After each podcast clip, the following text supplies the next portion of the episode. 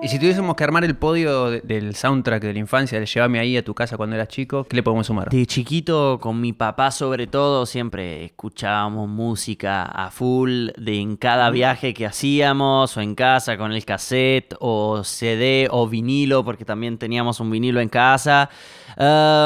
Mira, yo creo que mi pasión también por la música fue por Pino Daniele, gran artista italiano que ahora no, no está más, que es artista italiano, pero con sangre napolitana. Entonces es un blues jazzman como que la rompe toda cantando en un poquitito de inglés, pero bueno, en napolitano, con Claro. acento napolitano. Así que yo creo que a me me piació Blues de Pino Daniele o hizo Pats. eh, Hay un montón de canciones justo de Pino Daniele que hacía también con mi banda después, que mi, eh, como mi banda cuando yo cantaba de chiquitito, como que decía, no, pará, ¿qué vamos a hacer estas canciones? Hasta que las reversionamos, eran las canciones que no se podían sacar. Yo escuché un cover, eh, una versión de un tema de Stevie Wonder que hicieron con la banda que tenías vos con Sí, 65. 65013. Ahí está. Isn't she Eh, lovely? Isn't she lovely? Lo logramos. ¿eh? Vamos, vamos.